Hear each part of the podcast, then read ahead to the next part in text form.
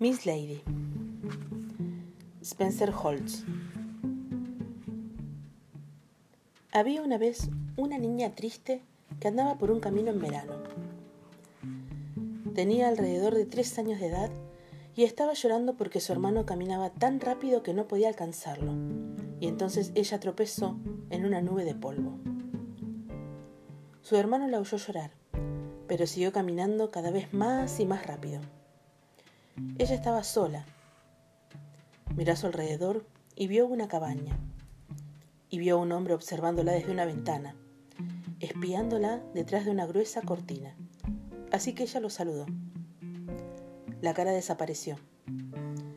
Ella caminó hasta el fondo de la casa y había otra cara, en otra ventana, espiando. Ella saludó otra vez y esa cara desapareció. Ella subió al porche trasero y golpeó la puerta de alambre tejido, y después de unos minutos la puerta se entreabrió. Ella entró. Había algunos hombres, y le dieron Coca-Cola.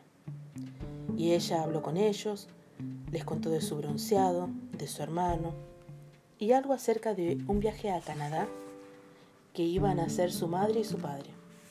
Y los hombres la escucharon atentamente. Ella golpeó a uno de ellos. Él la levantó y la balanceó por el aire y ella gritó. Luego él la sentó sobre sus hombros y ella se aferró a su cabeza por miedo a caerse. Pero después perdió el miedo y se quedó ahí sentada y todos se rieron de ella. Así que pidió otra Coca-Cola. Uno de los hombres se la trajo y ella insistió en beberla de la botella. Se sentó en las rodillas de uno de ellos y escuchó, mientras hablaban de otras cosas, bebiendo grandes tragos de Coca-Cola de vez en cuando. Luego ella empezó a charlar de nuevo y todos los hombres se callaron para escucharla. Ella le pidió a uno de ellos que le arreglara su sucio moño del pelo.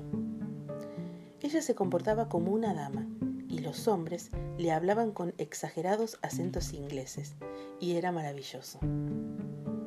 Entonces ella empujó a uno de ellos al piso y se subió a su espalda y lo montó como un caballo gritando arre, arre, arre.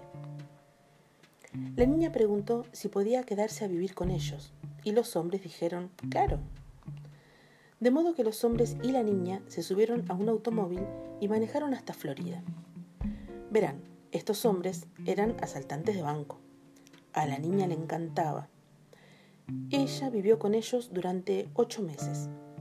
Jugó en la playa con ellos, nadó en el océano, comió en grandes restaurantes, vivió en los mejores hoteles, incluso bebió champán una vez.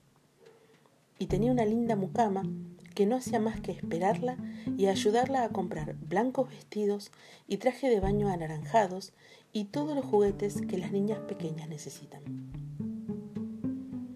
Ellos siempre estaban comprándole regalos y ella los quería mucho, pero un día empezó a extrañar y a llorar pidiendo por su hermano y su madre y su padre. Los hámster estaban muy tristes, pero le compraron un boleto a su pequeño pueblo y la despidieron en el tren. El maquinista les aseguró que llegaría sana y salva y así fue. La policía buscó en Florida a los asaltantes de banco, pero ellos ya habían volado hacia lejanos rincones del mundo. La niña siguió su vida con su familia en el pequeño pueblo. Fue al colegio, mucho después a la universidad. De hecho, estudió en Bazar. Ahora es prostituta en Buenos Aires. Yace en un sillón y sus ojos están enrojecidos por la marihuana. Su ropa está tirada sobre una silla un marinero abandona ruidosamente su cuarto. Ella está tan triste. Miren, hay una lágrima en su mejilla. Hay humo en sus ojos. Qué lágrima tan extraña. Es una chica tan bonita.